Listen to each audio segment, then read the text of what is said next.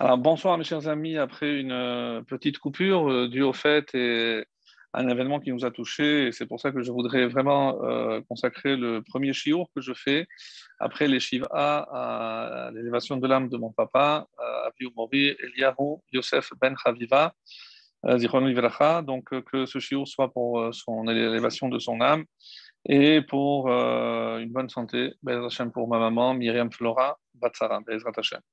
Voilà, donc euh, je suis euh, quand même et surtout très très heureux de vous retrouver pour euh, reprendre un petit peu notre quotidien, notre routine, et surtout avec ce, ce chiour qui, je l'espère, comme à moi, il vous a manqué, parce que c'est vrai que, Baruch Hashem, donc on a on a eu euh, cette période très faste avec toutes les fêtes.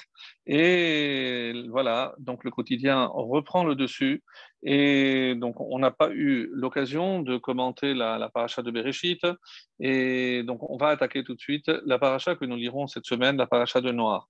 Alors, ce qui était extrêmement euh, étonnant, c'est comment on passe de quelque chose de si euh, élevé, de si extraordinaire comme Bereshit, la genèse, la création du monde, la création de l'homme, l'homme qui est créé à l'image de Dieu, donc on attend vraiment des choses grandioses de la part de l'homme, et dès la fin de la paracha, donc euh, on voit bien le déclin de l'homme, le déclin de l'humanité, et l'annonce déjà programmée de sa destruction. Et c'est comme cela que va commencer d'ailleurs notre paracha avec la destruction du monde. Donc, comment en une paracha, même si évidemment il s'agit de plus de 1000 ans, 1500 euh, ans même, donc comment on peut passer de cet homme à l'égal de Dieu à l'homme civil si bas que, comme les maîtres vont nous dire, donc euh, il était corrompu. Donc, est-ce la conséquence de la faute de Adam simplement ou y a-t-il autre chose? Donc, ça, c'est ce qu'on va, on va essayer de réfléchir ensemble sur ce point, donc un point euh, essentiel. Et euh, c'est déjà donc, dans le chapitre 8, ce, verset qui nous annonce qui Lev Adam Ra. Car le penchant du cœur de l'homme est mauvais, Mineurav, depuis, ça c'est une traduction possible, depuis sa jeunesse. Autrement dit, et lorsque vous voyez les commentaires, c'est encore pire, puisque Minéorav, depuis qu'il commence à se secouer pour sortir au monde extérieur, autrement dit, depuis la naissance, comme si le mal était inné en l'homme. Donc, comment peut-on lui en vouloir, hein, finalement, de faire le mal si le mal fait partie de, de, sa nature, pour ainsi dire? Un, autre enseignement euh, nous dit, c'est un midrash, Midrash Lekartov nous dit, Alouva, la pauvre, l'humilié, Aïssa, la pâte, Shanartom Shehira, ou donc une pâte sur laquelle le boulanger lui-même témoigne qu'elle est mauvaise. Ici, évidemment, une allusion au Créateur du monde. Comment celui qui nous a créés peut-il témoigner dans la Torah que l'homme est mauvais? Donc, euh, si de toutes les façons, et, c'est comme cela qu'on doit commencer la Torah, c'est comme ça qu'on doit commencer l'année, puisque Bereshit est toujours lu collé au fait, donc on est encore sous euh, les feux d'artifice de Simchat Torah, mais euh, là, un peu, lorsque les dernières étincelles commencent à s'éteindre, donc on reprend une lecture normale de la Torah pour nous rendre compte que finalement, l'homme est mauvais. Alors, est-ce qu'on peut imputer euh, ce mal à Dieu lui-même, au Créateur, un petit peu comme le Midrash essaye de le faire dire ici? Et une autre question à laquelle nous allons évidemment nous attaquer, c'est que si c'est l'homme le coupable, pourquoi Dieu était-il contraint de détruire le monde et l'humanité? Donc, il y a là évidemment une question qui dépasse le mal de l'homme, mais pourquoi avoir détruit toute la création?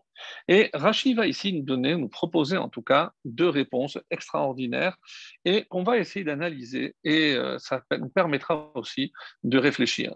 Donc, pour revenir donc à cette présentation de l'homme en tant qu'un être avec un mal inné, on a l'impression que la Torah finalement, va dresser un portrait extrêmement pessimiste de l'homme. Donc, qu'est-ce qu'on peut attendre de l'homme si finalement, euh, même depuis sa création, depuis sa naissance, depuis, euh, euh, même s'il y a une discussion, est-ce que c'est le mal, le Yetzirah et la conception, ou, comme vous le savez, euh, il faut me dire si le, son vient à manquer, il faut me faire signe. Donc, si, si est, donc vous me faites signe si, si, le problème se maintient pour tout le monde. Donc, par rapport donc à cette présentation de l'homme que fait la Torah, donc on est un peu déçu. Sincèrement, je voulais, on, s'attendait à autre chose de la part de l'homme. Alors c'est vrai, on va maintenant avec l'apparition euh, de, de reprendre un petit peu l'espoir. Mais qu'en est-il de toutes ces générations? Dix générations jusqu'à Noir et encore dix générations, donc vingt générations, qui euh, finalement vont sombrer petit à petit dans le mal lorsque on va voir malheureusement que euh, l'homme n'est capable finalement que de mal. Alors, si c'est le cas, qu'est-ce qu'on doit attendre de lui? Qu'est-ce que, Est-ce que ce n'est pas finalement euh, pour l'homme une excuse? Si jamais il ne se comporte pas comme on aurait attendu de lui, eh ben, qu'est-ce qu'il va pouvoir présenter comme argument? Eh ben, qu'est-ce que vous voulez? C'est le Créateur qui m'a fait ainsi. Donc, Dieu, en présentant ce texte, prend un risque énorme. On va voir avec Abravanel une question encore plus forte. Pourquoi? Parce que qu'est-ce qui a fait que Hachem a décidé de détruire le monde? Donc, c'est comme ça qu'il va le dire lui-même, Abravanel, que je vous lis. Alors, Vayar Hachem, donc la fin de Bereshit. Dieu a vu, Adam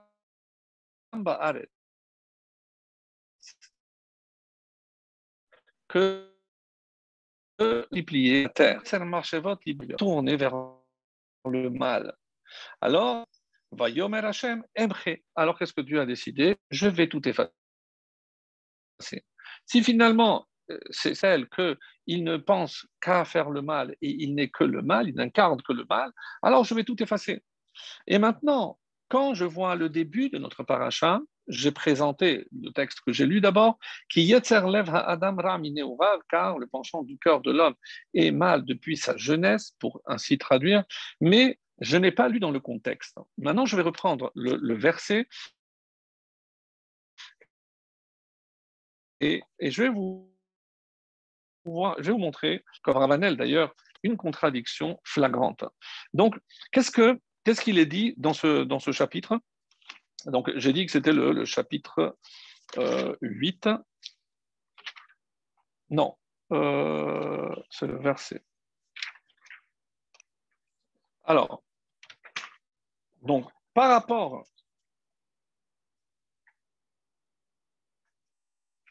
Donc, la fin de Bereshit qu'on a lu, euh, donc c'est le chapitre 6.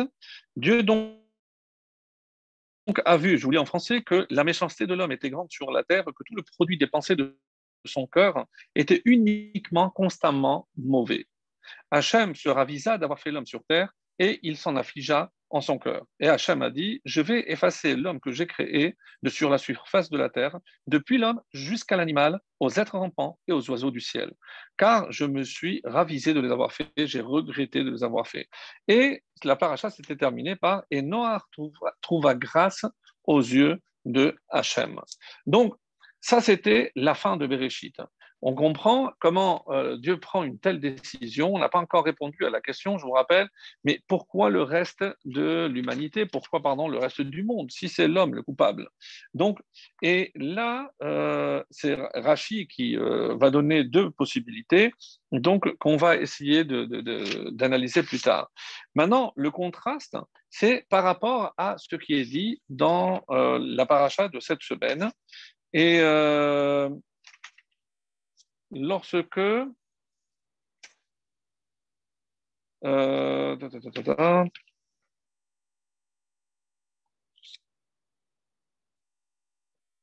alors voilà. Donc Dieu dit, voilà comment c'est marqué, va Yven Noir, c'est donc le chapitre 8 et c'est le verset 20. Donc je lis directement en français pour gagner du temps. Euh, Noir a construit, donc construisit un hôtel, un misbéar, et prit de tout animal pur et tout, oiseau pur et fit monter sur l'autel des offrandes d'élévation, des holotes. Hachem sentit l'odeur agréable et Hachem dit en son cœur, je ne continuerai plus à maudire la terre à cause de l'homme. Alors, jusque-là, Donc, c'est positif. Dieu a vu, a senti cette odeur agréable. Donc, il dit, je ne vais plus punir l'homme, je ne vais plus envoyer de déluge, comme on va le voir par la suite. Je ne continuerai plus à maudire la terre à cause de l'homme. Pourquoi? Car la conception du cœur de l'homme est mauvaise dès son enfance. Et je ne continuerai plus à frapper tous les êtres vivants comme je l'ai fait. Plus jamais, tous les jours de la terre, semailles et récoltes, froidure et chaleur, été et hiver, jour et nuit, ne seront interrompus.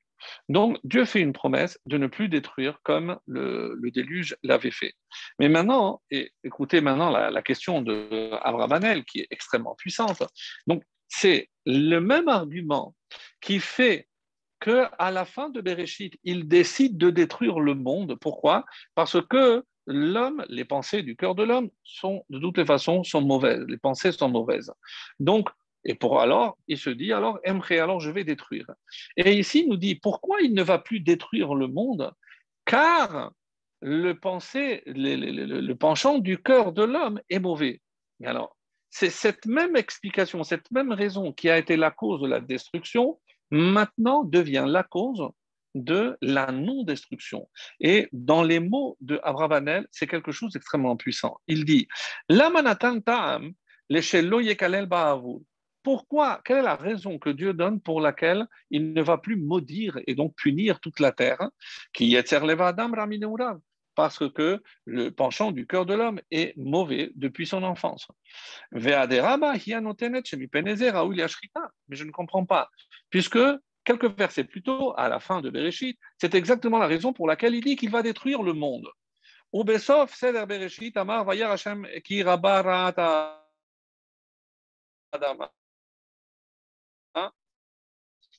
Baaret, le que nous avions lu à la fin de Bereshit pour justifier pourquoi Dieu a décidé de détruire le monde.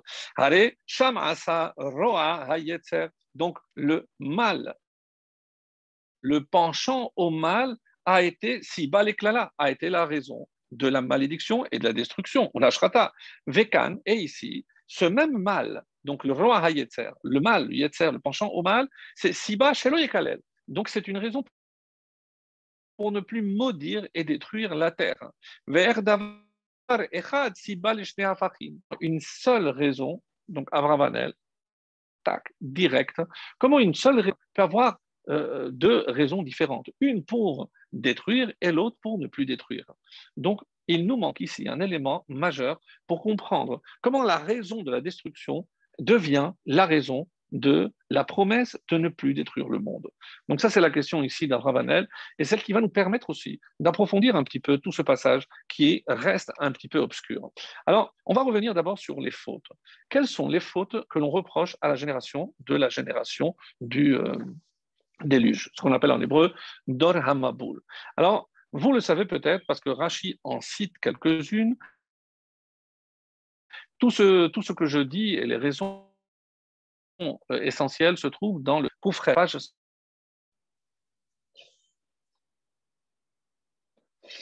Voilà, donc euh, pour essayer de comprendre les raisons qui ont fait que euh, cette génération s'est rendue coupable de ce qu'on appelle Hashrata, donc euh, Hishrit, elle est corrompue. Alors Rachid nous donne plusieurs explications et le, Midrash va compléter quelles sont les raisons pour lesquelles donc, cette génération a été condamnée à la destruction? Alors, on nous parle de Harayot, les relations interdites, à Vodazara, l'idolâtrie. Certains vont rajouter Shfirut Damim, le meurtre, et euh, Nixar Dinam à la gazelle. Mais pourquoi la Torah précise que la terre s'était remplie de Hamas, violence, que Rachid traduit par Gezel, c'est-à-dire le vol, parce que de toutes ces fautes, ce qui a entraîné la vraie destruction du monde, c'est le vol.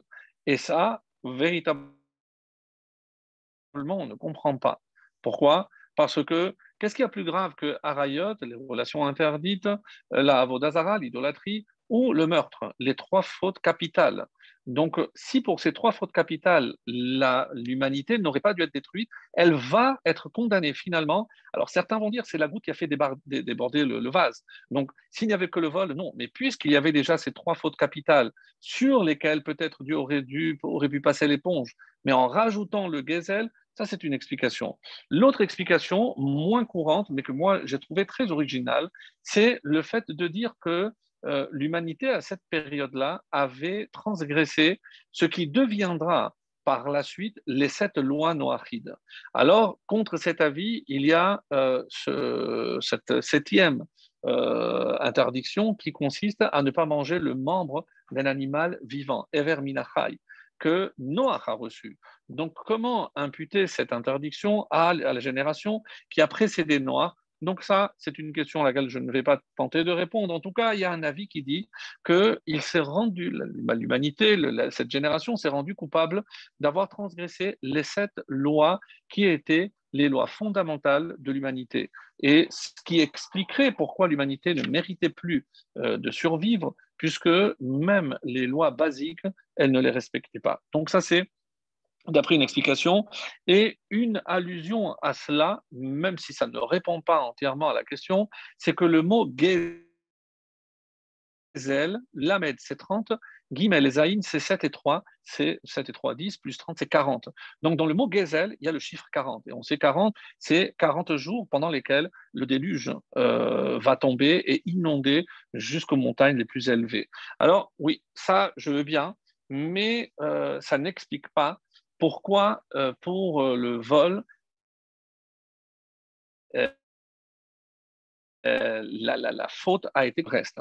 Et une autre question qu'on va essayer de traiter tout au long de, ce, de ce c'est, on sait très bien qu'il y a un principe selon lequel Hachem punit en fonction de la faute, ce qu'on appelle ce principe de mesure pour mesure, en hébreu, mida keneged mida. Donc, où est Mida Keneged Mida? Donc pourquoi c'est par l'eau que Dieu a décidé de détruire le monde? Alors il y a une réponse qu'on avait donnée les années précédentes qui est basée sur le Zohar, qui dit que vu que l'humanité s'était souillée, parce que corrompue, c'est aussi au niveau de la souillure, s'était rendue impure par tous les rapports interdits et autres. Donc il fallait purifier l'humanité.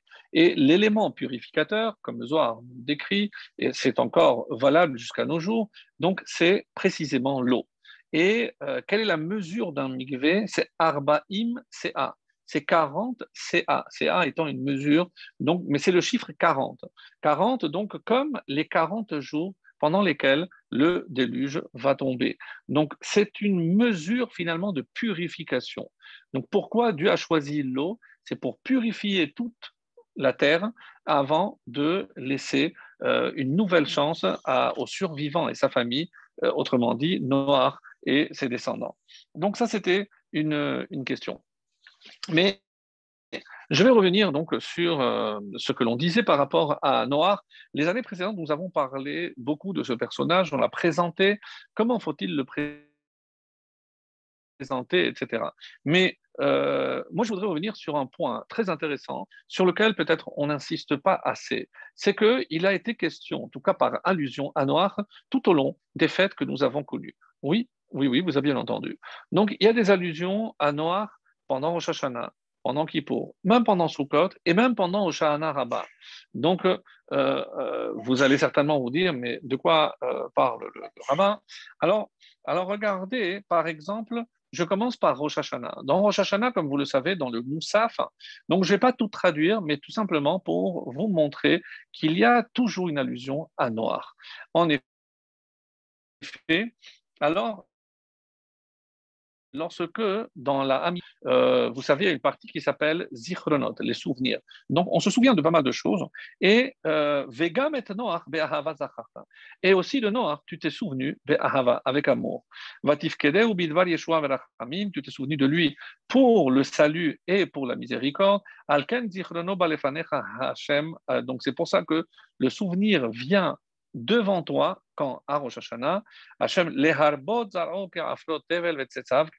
pour multiplier sa descendance comme le sable de la mer, comme c'est marqué, et c'est le verset tiré de notre paracha, Vaizkor Elohim et Noir, Dieu s'est souvenu, comme disent nos maîtres, pour le bien de Noir et de toute sa famille,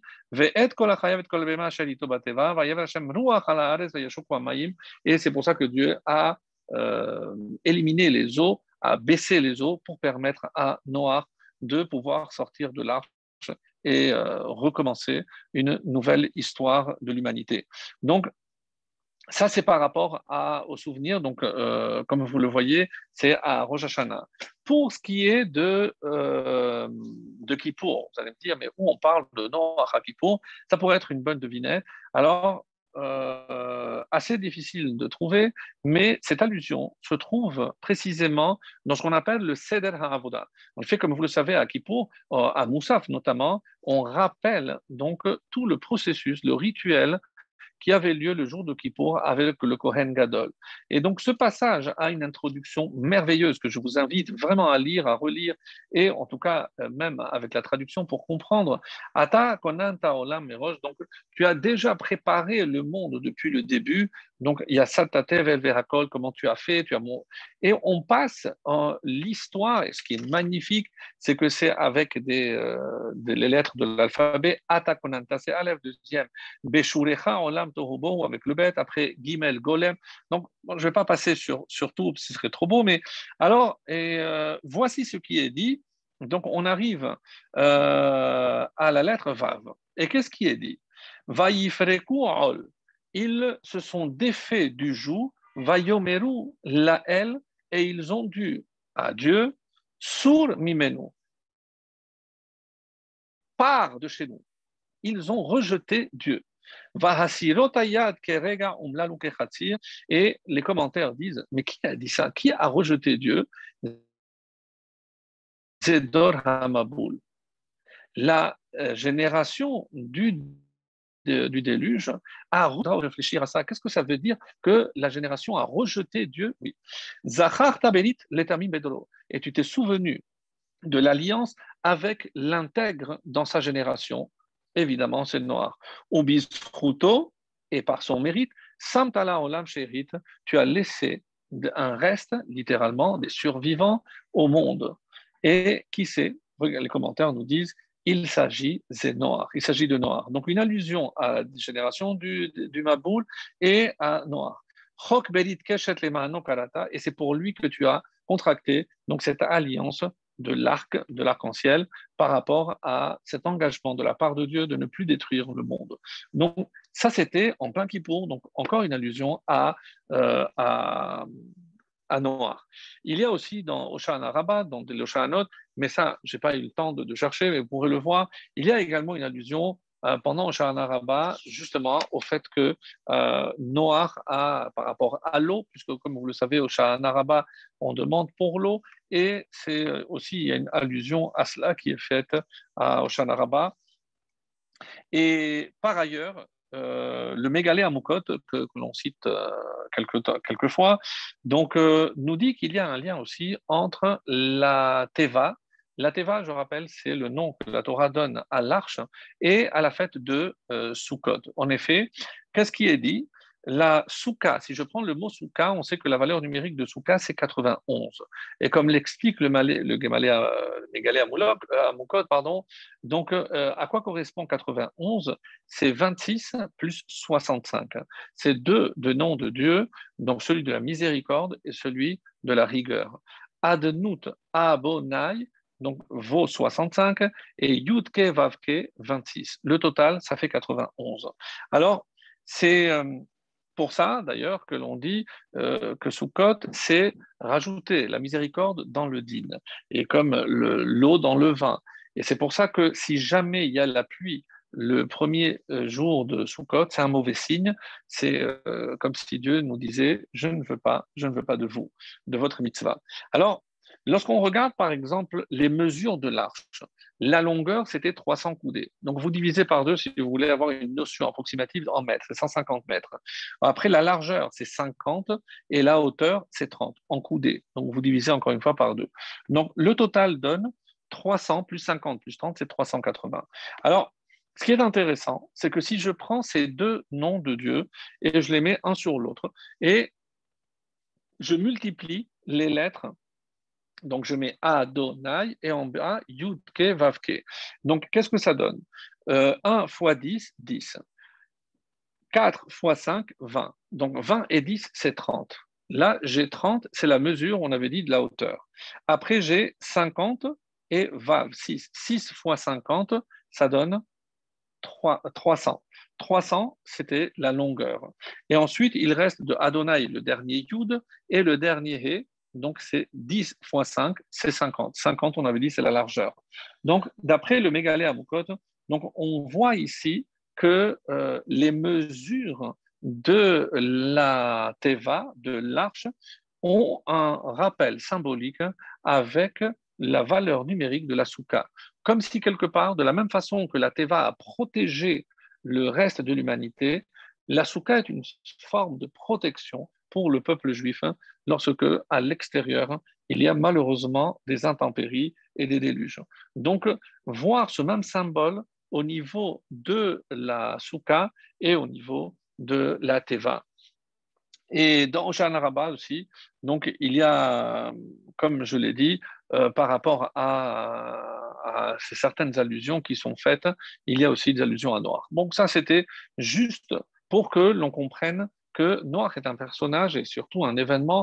Alors, rappelez-vous ce qu'on avait dit les années précédentes, et d'ailleurs on l'a tenu rigueur. Sachez que euh, dans la majorité des commentaires, on nous dit que si Noah avait prié, il aurait pu sauver l'humanité. Donc ça, évidemment, vous allez dire, oui, mais qui peut affirmer une chose pareille? Euh, Ben écoutez, euh, moi j'ai trouvé, je crois que c'est le Ben Ishraï qui, fait cette allusion que j'ai trouvée extraordinaire. Donc euh, là, par contre, il aurait mieux valu le voir, mais euh, faites-moi confiance, vous, voyez le mot Adam. Donc, quelle est la force cachée de l'homme? Alors, nous avons dans l'interprétation de la Torah euh, une façon de voir ce qu'on appelle les lettres cachées. Par exemple, dans le mot Adam, donc de Adam, je vois le Aleph, le Dalet et le Même. Mais quand je dis Aleph, il n'y a que le Aleph que je vois, la première lettre. Quelles sont les lettres que je ne vois pas et que je ne prononce pas? C'est l'Ef. De Aleph, je ne prends que Aleph. Par exemple, Dalet, pour Dam, Adam. Donc, je mets le Dalet, mais qu'est-ce qui reste? Dalet. Donc, il reste Let. Et pour la dernière lettre, même, donc, il reste un autre même. Maintenant, nous révèle le Ben Ishraï, Ben Yoyada nous dit, si je prends maintenant les lettres invisibles dans Adam, Aleph, Dalet et Mem. Alors, juste, donc je ne sais pas si vous allez pouvoir le voir, mais je vous le mets ici directement de mes notes. Donc, on est ici. Donc, vous voyez ici Aleph, Dalet et Mem. Si je prends toutes les lettres cachées, donc ici Lev, Let et même, ça donne le mot mitpalel, le prieur. Mitpalel, quelle est la force cachée de l'homme? C'est la prière. Donc, si l'homme savait prier, rien n'aurait résisté. Même Noir, et surtout Noir, il avait aussi la possibilité, s'il avait prié, de sauver l'humanité. Lorsqu'il a ouvert l'arche, et comme c'est marqué d'ailleurs dans, le texte, qu'au bout de 40 jours, euh, et il a ouvert, il a ouvert la, fenêtre, Vahim c'est marqué, c'est le verset 6 euh, du chapitre 7. Et, et il est arrivé donc au bout de 40 jours que Noah a ouvert la fenêtre de l'arche qu'il avait faite. Et au bout de 40 jours, les Rachamim disent ici, à quoi c'est une allusion? Qu'est-ce qui se passe au bout de 40 jours? Donc si, comme vous le savez, à partir de Elul, on commence déjà à prier, donc là, 40 jours après, c'est le jour de Kippour. Donc quand est-ce qu'il aurait ouvert la fenêtre? C'est le 40e jour, c'était le jour de Kippour.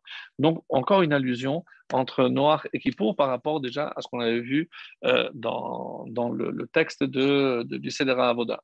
Donc il est dit ici que finalement, l'homme euh, noir, aurait pu sauver l'humanité. Quand il a ouvert donc cette fenêtre, il a vu cette désolation, il a commencé à se lamenter.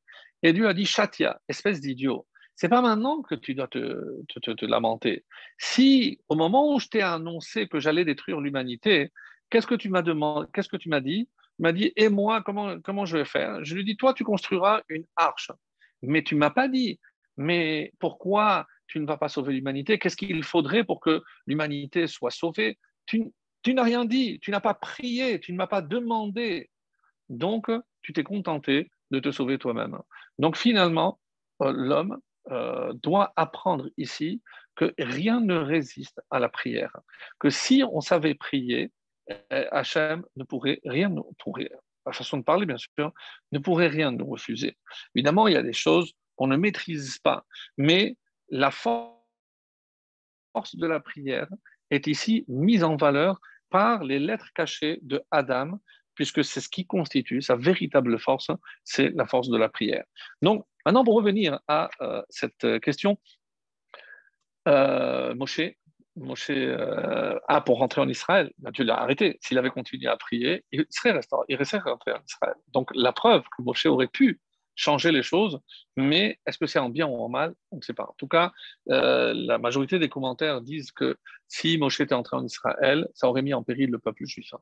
parce que euh, tout ce qui est fait par Moshe est irrévocable. Donc, si on peut, on doit rentrer en Israël, donc il n'y aurait pas eu d'exil. Donc, si le peuple méritait une faute, il aurait pu, Chaz Shalom, disparaître.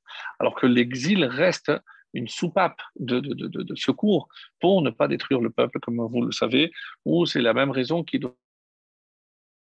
aussi pourquoi c'est pas David qui a construit le, le Beth Hamikdash. Donc, euh, c'est euh, une, des réponses. On, en verra une autre aussi que j'ai euh, eu l'occasion d'étudier pendant ces, jours-ci, aussi très belle. Pourquoi c'est pas David qui a construit le temple? En tout cas, on nous dit que si David avait construit le temple, le temple aurait été indestructible, puisque tout ce que David aurait fait ben, n'aurait pas pu être détruit.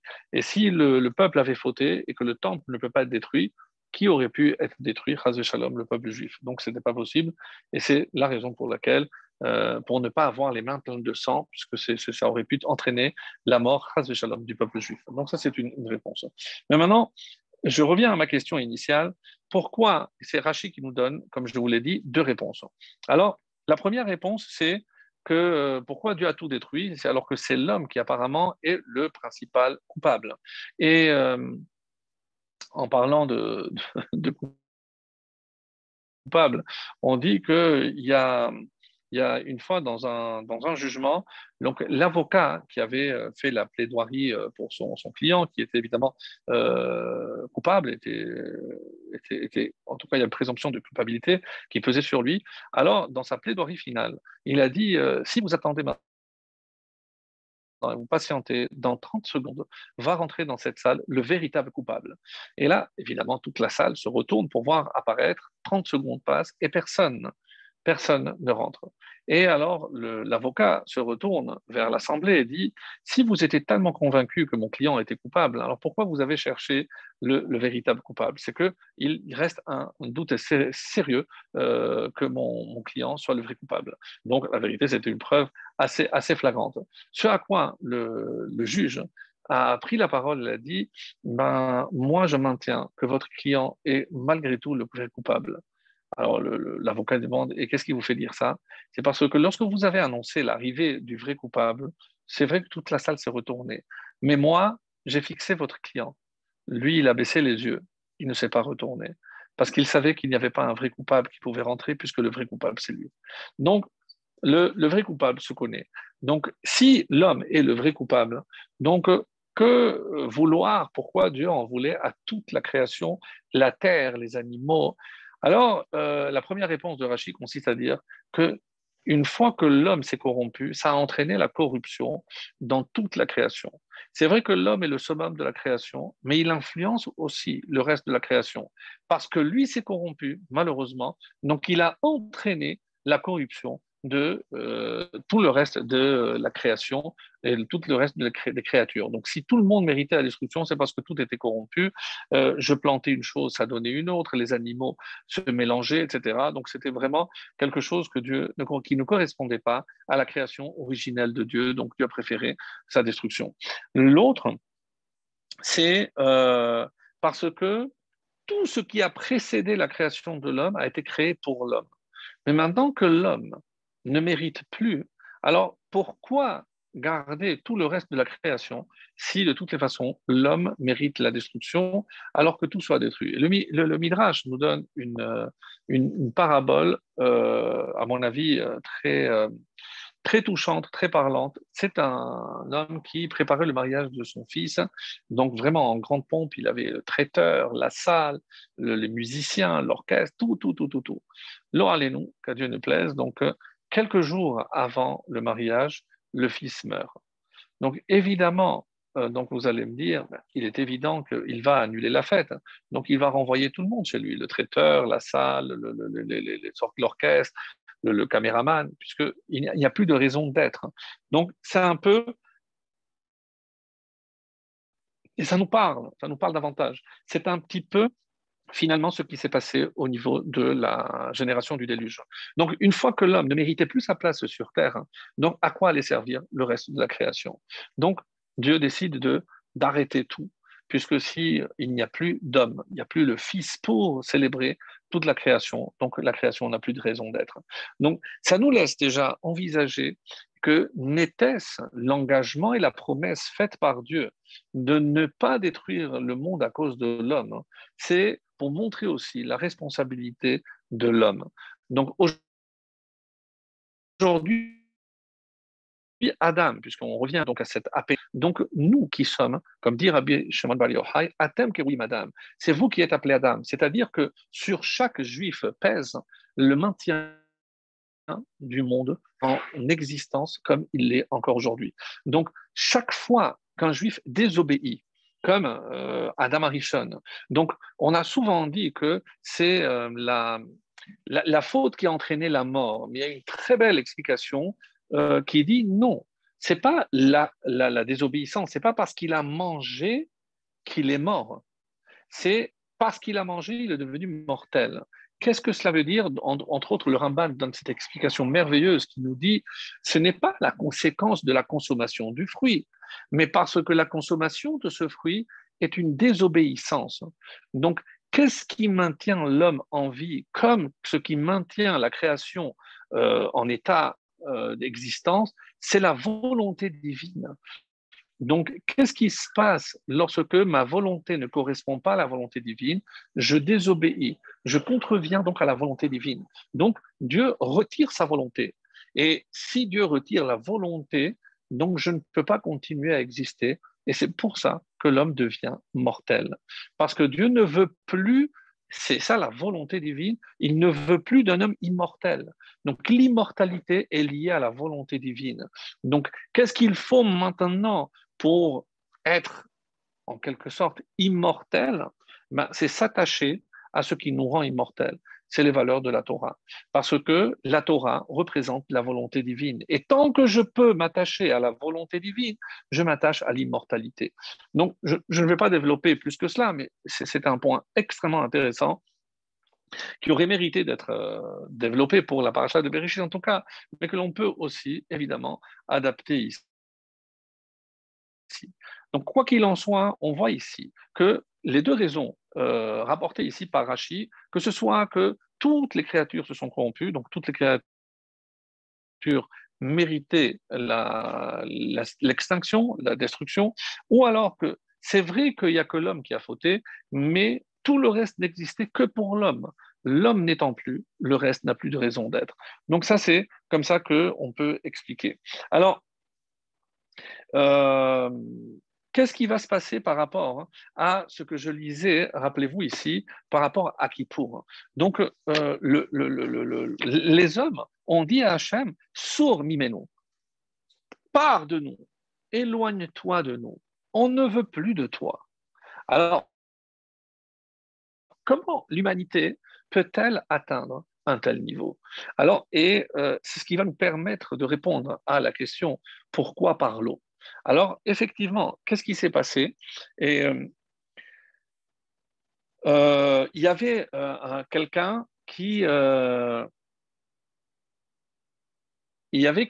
qui était qui avait un, un, grand champ et qui a voulu donner à son métayer qui a donné à son métayer pour, euh, pour, euh, s'occuper de la terre.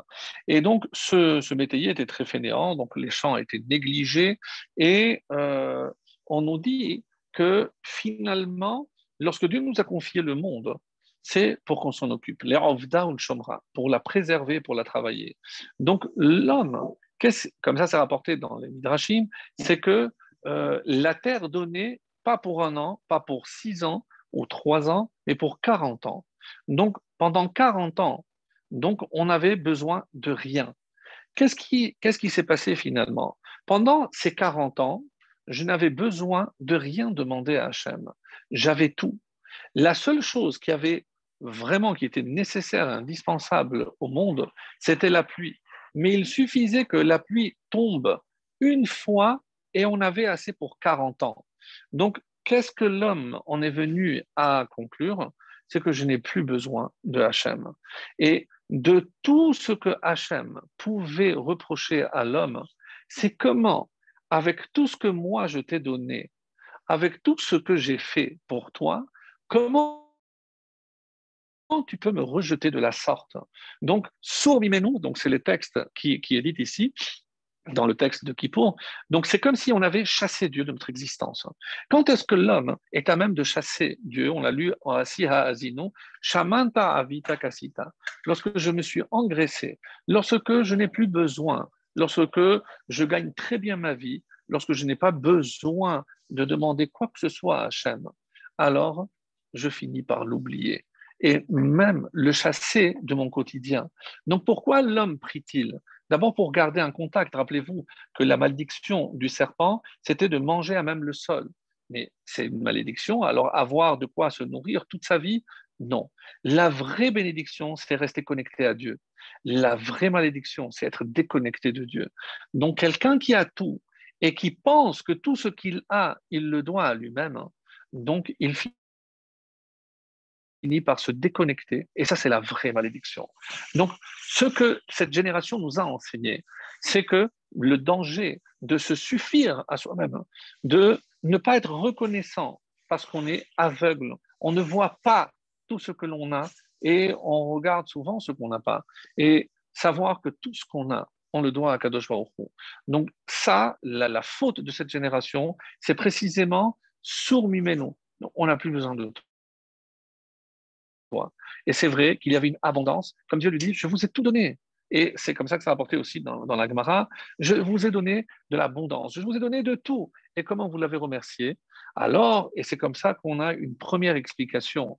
Donc, pourquoi j'ai créé la terre dans ce monde? C'est pour vous accueillir.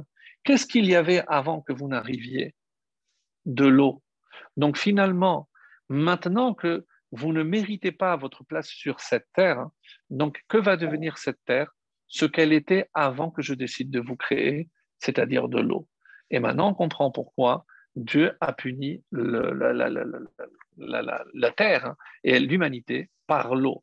Pas comme nous avions dit, et ça c'est une explication pour la purification, mais l'autre explication, c'est comme on vient de le dire, c'est par rapport justement au retour à l'origine si le monde était de l'eau et le monde est redevenu de l'eau, comme si l'homme, le passage de l'homme avait été oublié. Alors, et euh, c'est comme ça que euh, il y a un midrash aussi par rapport à cela aussi très beau qui nous dit qu'au début il y avait un roi qui avait des ministres qui étaient muets et il lui était vraiment très très fidèle il communiquait par allusion, par geste, etc. Et lorsque le roi s'est dit maintenant que s'ils sont muets, ils sont tellement fidèles, s'ils parlaient, ils le seraient davantage. Donc il a changé tous ses ministres et il a pris des, euh, des, bien parlants, des picrimes qui, qui, pouvaient bien s'exprimer. Et qu'est-ce qu'il s'est rendu compte? Que dès qu'ils ont pu s'exprimer, ils se sont révoltés contre le roi. Le roi il a dit non, non, non, jusque-là et pas plus. Et il les a évidemment tous fait euh, démettre de leur fonction et il est revenu comme avant. Donc, au début, le monde était de l'eau. Donc, Dieu a voulu faire du bien à l'homme. L'homme lui a rendu en mal. Dieu lui a dit ben écoute, alors on revient à l'état initial. Donc j'ai trouvé que c'est une explication très, très, très originale. Et il y a un midrash magnifique hein, qui va aussi nous permettre de comprendre euh, un, autre, passage et euh, par rapport à ce qui est dit euh, ici dans cette paracha, et j'espère que ça va nous permettre aussi d'avancer dans, ce que je voulais développer par rapport à cette, cette paracha. En effet, dans le Midrash sur la paracha de Mishpatim, on dit que Dieu a voulu donner quatre choses à Doramaboul, à la génération du déluge. Quelles sont ces quatre choses? La Torah, les korbanot, la tefila et les isurin et les épreuves. Vélo bikshu, mais ils n'ont rien demandé. Donc, il n'y a pas. La question est, la Torah, je comprends. Les korbanot, pour rester en contact avec Dieu, je comprends. La tefila, on en a déjà assez parlé, c'est une évidence. Mais les isourines, est-ce qu'on va vouloir des isourines Est-ce qu'on va demander des épreuves? Alors, on ne comprend pas très bien.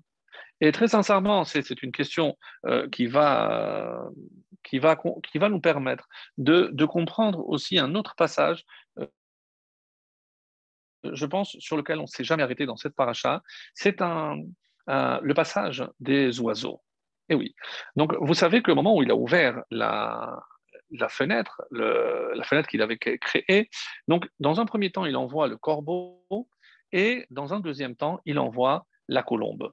Donc, pourquoi ces deux euh, volatiles? Et surtout qu'il y a une question, d'après un midrash, on nous dit que, euh, à part tout ce qui était dans l'arche, il y avait un être qui restait à l'extérieur de l'arche. C'était Og Melech un géant. Un géant qui est resté, alors on demande comment se fait-il qu'il n'a pas brûlé, puisque l'eau qui descendait descendait aussi avec du feu, que c'est pour ça que les, même les, poissons, sauf ceux qui étaient en bas, tout brûlé. Mais on dit qu'autour de l'arche, l'eau était froide. Pourquoi? Sinon, même le bitume, le goudron aurait fondu. Donc, et il se maintenait à côté, et euh, Noah a fait un trou et il le nourrissait à travers ce trou. Alors, euh, ça reste extrêmement complexe, donc je ne vais pas m'attarder là-dessus, puisque euh, il aurait pu demander à, à Hogg de voir si, euh, c'était un géant, donc il pouvait voir si l'eau avait baissé, si c'était sec par rapport à ses pieds. Donc, il aurait pu s'arranger pour envoyer Hogg. Pourquoi il n'a pas fait? Pourquoi il a préféré les oiseaux? Donc, il a des explications certainement beaucoup plus profondes. En tout cas, Hogg reste, euh, je pense, une énigme, puisqu'on ne comprend pas. On dit qu'il avait besoin de manger presque 300 animaux par jour, tellement il avait une taille euh, colossale. Alors, comment il a pu le nourrir euh, à travers le petit trou? Sincèrement, ça, reste, ça reste difficile. Alors, par contre, lorsque je regarde le début de la paracha, Dieu lui dit, tu vas faire pour toi une teva, une arche, hein, kinim taase et ta teva. Et comment tu vas la construire Avec kinim? Kinim, euh, on traduit ça par, comme dit Rashi, euh, des, sortes de cellules ken. Mais le mot ken est toujours attribué à un nid, donc à des oiseaux.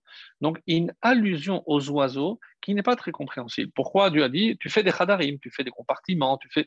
Mais pourquoi ce terme de kinim qui est une allusion aux oiseaux? Donc on voit qu'il y a ici une volonté de parler d'oiseaux. Et d'ailleurs, le, Midrash va nous expliquer pourquoi. Parce que Ken Metaher et Ametzora, comment euh, justement pour purifier celui qui est rendu impur. Donc, et pourquoi on considère que Noach était impur? Soit parce qu'il a assisté à la mort de tous ses contemporains, et d'après une autre version, c'est parce que comme il n'a pas prié pour l'humanité, donc il a été en quelque sorte souillé. Et le fait donc que de la même façon qu'on purifiait le Metzora, celui qui était euh, avait la tsararat, la lèpre, hein, traduite par lèpre, donc euh, on le purifiait avec deux oiseaux. Donc, on, avait parlé dans Tazé à Metzora, on prenait deux oiseaux, on prenait le sang, etc. Donc, le processus de purification passait, par les oiseaux. Et donc, on trouve une allusion à cela dans le Mokinim, parce qu'il fallait purifier aussi Noir. Ça, c'est ce qui était dit. Et euh, donc, il fallait purifier la Teva et tous les habitants. Alors, la, la Gemara dans Achid nous dit que sur cette chose, hein, les, la plaie de Tsarat, la lèpre traduite, arrive. Quelles sont-elles ces choses-là? Le Lachonara, la médisance, Shfirudamim, verser du sang, Gilou Yarayot, les relations interdites, Tchav, une promesse, un serment en vain, Gasutaroir, la vulgarité verbale, Gezel, le vol, et tsarutayin, étroitesse de l'œil, c'est-à-dire l'envie, lorsqu'on est envieux de l'autre. Donc, à cause de ces sept choses que je viens de citer, la tarat, elle arrive. Donc, pour certaines, on aurait dû dire, mais pourquoi les négaïs, pourquoi des plaies? De toutes les façons, c'est la mort. Quelqu'un qui verse du sang ou quelqu'un qui a des relations interdites, c'est la peine de mort. Donc la Gemara là-bas répond, c'est pas la faute elle-même, c'est me'en. C'est euh, comme si, par exemple, quelqu'un qui euh, humilie ou fait honte en public à quelqu'un, c'est comme s'il versait du sang. Donc ça, c'est comme si. Et donc ça, ça peut entraîner. Donc, et ici, on trouve ici le gezel, le vol. Donc le vol, et c'est comme ça qu'on va expliquer. Pourquoi Parce qu'on a dit que cette génération ne reconnaissait pas. Donc si je ne reconnais pas la provenance divine de ce que moi j'ai, je ne reconnais pas la provenance divine de ce que l'autre a. Donc, s'il a, c'est que moi aussi je peux l'avoir, donc je peux lui prendre. Donc, voler à ce niveau-là euh, exprime une non-reconnaissance en Dieu et une non-reconnaissance que tout provient d'Akadosh Et donc c'est en cela que le Gezel devient tellement grave. Après avoir fait, pourquoi? Parce que Shfirudamim, la rayot, les relations interdites, ça peut être le penchant de l'homme. Ça, je peux entendre que peut-être, comme la Chassidoute va dire, que, et c'est comme ça qu'il faut lire ce verset qu'on avait lu au début, ce n'est pas que l'homme est mauvais depuis son enfance. Hein. Minéourav, il nous dit, il ne faut pas traduire Minéourav, puisque Néourav, il, euh, il manque un vav. Donc, d'après Rashi, c'est quand il bouge. Et d'après euh, d'autres explications, comme Ramban par exemple, c'est il faut lire ce verset Zerut. C'est un mérite pour l'homme. Pourquoi? Parce que la création, telle que Dieu a créé l'homme, est bon. Alors, qu'est-ce qui se passe?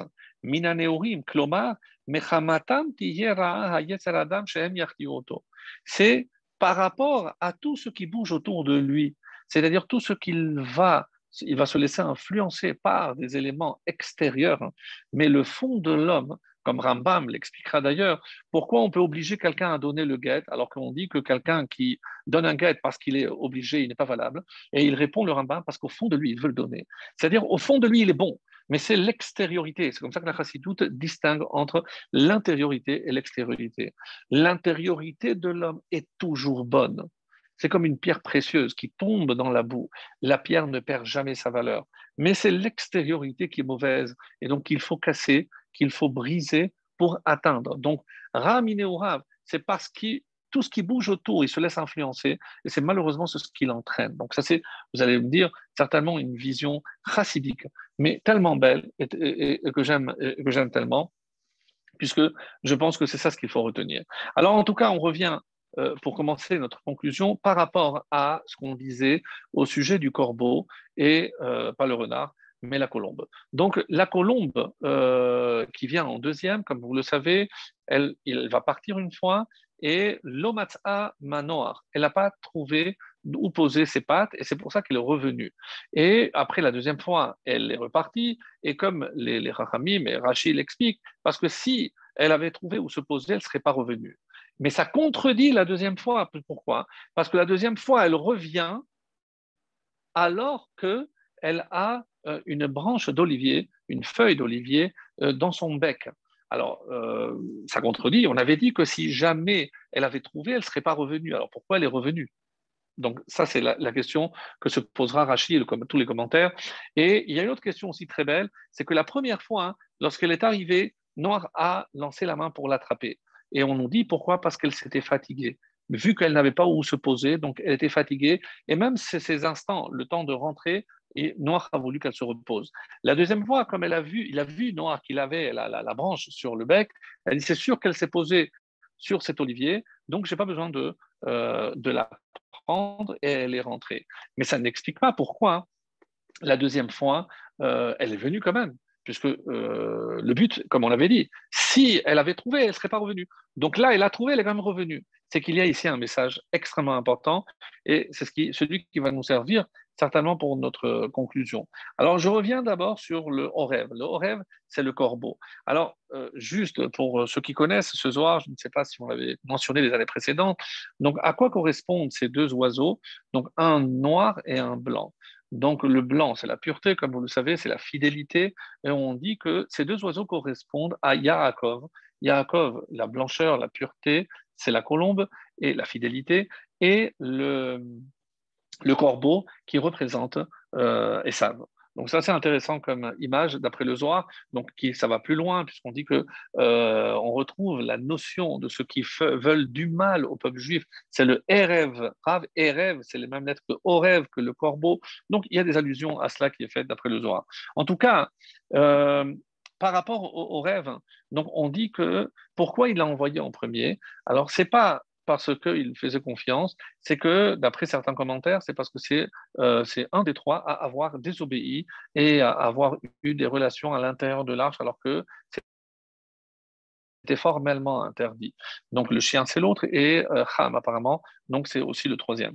Donc, donc euh, il n'a pas envoyé pour savoir si les eaux avaient baissé, c'était pour le chasser puisqu'il avait, il avait fauté, donc il ne méritait plus de rester là, il, voulait le chasser. Ça, c'est une explication. L'autre explication nous dit que non. C'est parce que le haut c'est celui, c'est le, volatile. Donc, dans le psaume où on dit euh, il y a une allusion que lorsque les petits du corbeau appellent Dieu, donc Dieu exauce. Et qu'est-ce qu'il demande? Il demande la pluie. Et regardez le contexte du, psaume. Et il y a aussi une autre allusion, rappelez-vous, c'est le fait que les corbeaux naissent blancs. Et lorsque les parents voient, ils disent non, ça c'est pas à nous, donc ils les chassent, ils s'en vont. Et euh, donc heureusement que Dieu est là pour les nourrir.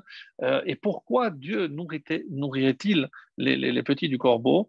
Parce que lorsque Hevel a été tué, on dit d'où Adam et Chava ont su qu'il fallait enterrer, c'est d'un corbeau.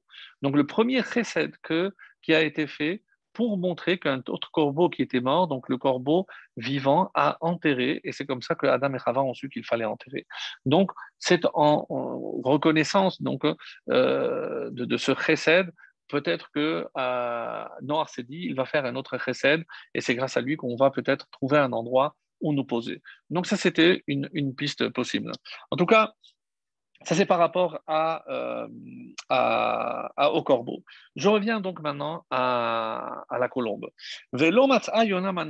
Donc, si la, colombe n'a pas trouvé un endroit où se poser, c'est que forcément, il y avait encore de l'eau. Et euh, oui, ils ont brillé Eliawanavi, bien sûr. Et le, le pose une question intéressante. Mais je ne comprends pas. Comment on peut affirmer que la colombe ne serait pas revenue alors qu'on la présente comme le prototype de la fidélité? Donc, si euh, le conjoint était resté dans l'arche, c'est évident que la colombe partie serait revenue. Et c'est ce qui fait dire aux rockers que non, qu'ils sont partis, c'est pas une colombe, mais deux. C'est le couple des colombes qui est parti et le couple qui est revenu. Donc, c'est le seul à avancer une, telle. Euh, une telle affirmation, mais en tout cas assez intéressante par rapport à, ce qui est dit ici. Et le, corbeau, en quelque sorte, s'est plaint, parce que ni toi tu m'aimes, parce que tu veux me chasser, mais euh, donc si je ne trouve pas comment tu veux, je suis euh, de mon espèce, je suis le seul mâle, donc si je ne reviens pas, mon espèce va disparaître.